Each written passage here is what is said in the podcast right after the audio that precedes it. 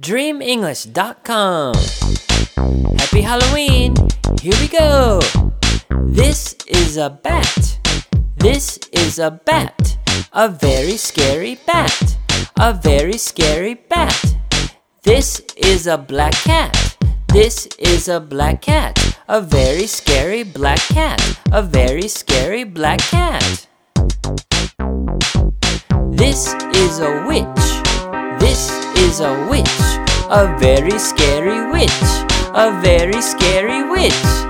This is a spider. This is a spider. A very scary spider. A very scary spider. This is a skeleton. This is a skeleton. A very scary skeleton. A very scary skeleton. This is a vampire.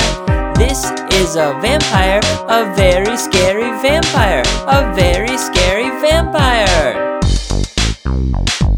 This is a haunted house.